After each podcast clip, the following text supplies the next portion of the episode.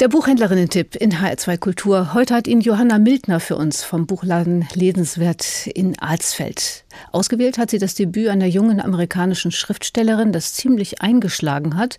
Coco Mellers ist in London und New York aufgewachsen und diese beiden Städte, die spielen auch eine Rolle in ihrem Roman Cleopatra und Frankenstein. Johanna Mildner, wie sind Sie darauf aufmerksam geworden? Ich habe im Sommer im Frühsommer das Buch entdeckt. Ähm, das kam vom Verlag und es sah natürlich ganz schön aus mit diesem schönen Cover vorne drauf, mit dem Gemälde einer jungen Frau, eines Gesichts. Und dann habe ich mir gedacht, ich möchte das mit in den Urlaub nehmen. Und das gebe ich jetzt zu. Ich habe es im Urlaub gelesen, da ist man eigentlich immer entspannt. Obwohl ich in der Bretagne war und so viele andere Sachen gesehen habe, habe ich es in drei Tagen durchgelesen, weil ich wissen wollte, wie es weitergeht. Die Geschichte von Cleo und Frank beginnt nämlich da, wo Liebesgeschichten eigentlich enden, nämlich mit einem Happy End. Und dann fragt man sich immer, wenn man es gelesen hat oder in dem Film, ja, wie geht's denn dann eigentlich weiter? Das kann doch gar nicht so weitergehen.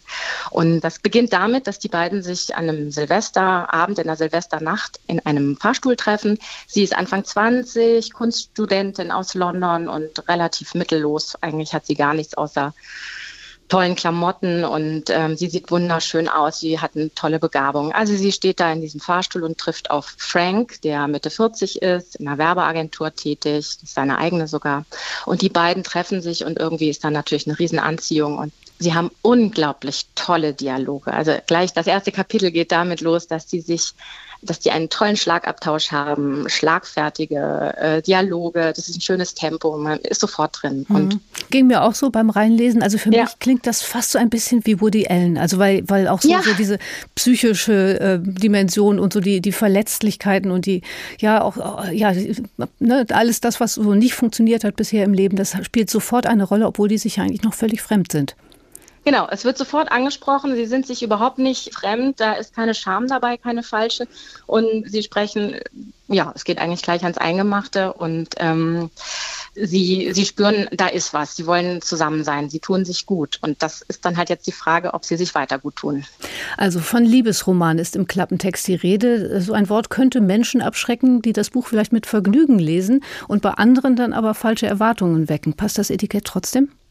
Ja, ich hatte tatsächlich auch meine Schwierigkeiten. Danach habe ich dann auch im Laden bei meinen Kolleginnen erzählt, ihr lest das Buch, es wird euch gefallen, denn es ist überhaupt nicht das, was man sich vorstellt.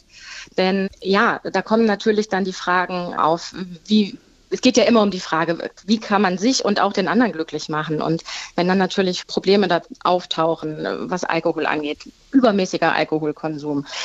Die eine kommt damit natürlich weniger gut klar als der andere und ähm, also das sind solche Sachen. Dann, wenn natürlich auch noch die Liebe sich vielleicht sogar ein bisschen abkühlt, wenn da immer noch eine Besessenheit da ist, aber trotzdem im Alltag es nicht funktioniert, wenn die ganzen Familienmitglieder und auch Freunde auftauchen, die grätschen ja auch dazwischen und haben auch was dazu zu sagen. Also wie sich das dann so verändert und wie die beiden Figuren, also es ist ja auch nicht so, dass die einem sofort übermäßig sympathisch sind. Trotz aller Sympathie sind da aber auch überall dunkle Flecken, wo man sagt, naja, ich kann es verstehen, dass er so ist, dass sie so handelt. Ja, und wenn dann noch die anderen Figuren dazukommen und sich plötzlich auch eine Perspektive ändert, dann wird das Buch richtig spannend. Also ich habe zwischendrin so gelacht und es ist toll, dass Sie den Woody Allen erwähnt haben, weil genau an sowas habe ich gedacht. Ich habe so einen Film vor Augen gehabt, eine schöne New Yorker Gesellschaftskomödie, aber eben auch genug Drama dabei. Mhm. Genau, das wird auch versprochen, ein New Yorker Gesellschaftsroman. Wird das eingelöst nach Ihrer Meinung? Ja, mir hat es sehr, sehr gut gefallen und ähm, es ist eigentlich so eins meiner liebsten Sommerbücher und ich hoffe, das hat wirklich einen guten Erfolg auch hier in Deutschland und ähm, ich ähm, hoffe, dass es viele lesen und auch das Gleiche sagen wie ich. Ja, es ist keine reine typische Liebesgeschichte von A nach B, sondern es gibt ein paar Umwege. Hm. Ja, wo Sie den Erfolg in Deutschland erwähnen, das ist natürlich eine Herausforderung, diese spritzigen Dialoge, die Sie erwähnt haben, in der deutschen Übersetzung dafür den richtigen Ton zu treffen. Ist das Lisa Kögebund gelungen?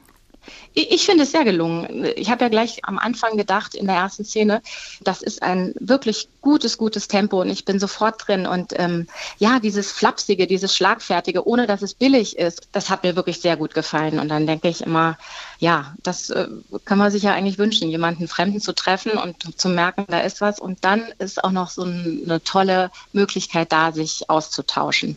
Und sich mit Haut und Haar auf so jemanden einzulassen, ne? ohne, ohne wie ja. es im wirklichen Leben vielleicht wäre, ähm, eine, eine Hintertür offen zu halten. Richtig, und das geht ja dann auch teilweise wirklich unter die Haut äh, in bestimmten Momenten. Also manchmal war es wirklich keine Wohlfühllektüre. Ähm, hm. Johanna Mildner vom Buchladen Lesenswert in Alsfeld hat das Debüt von Coco Mellers zur Lektüre empfohlen. Kleopatra und Frankenstein erschienen in deutscher Übersetzung im Eichborn Verlag zum Preis von 25 Euro.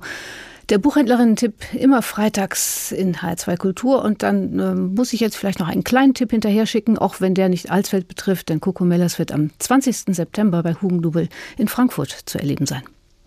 Frau Mildner, schönen Dank für den Buchtipp heute. Danke auch. Neue Bücher in HR2 Kultur. Weitere Rezensionen auf hr2.de.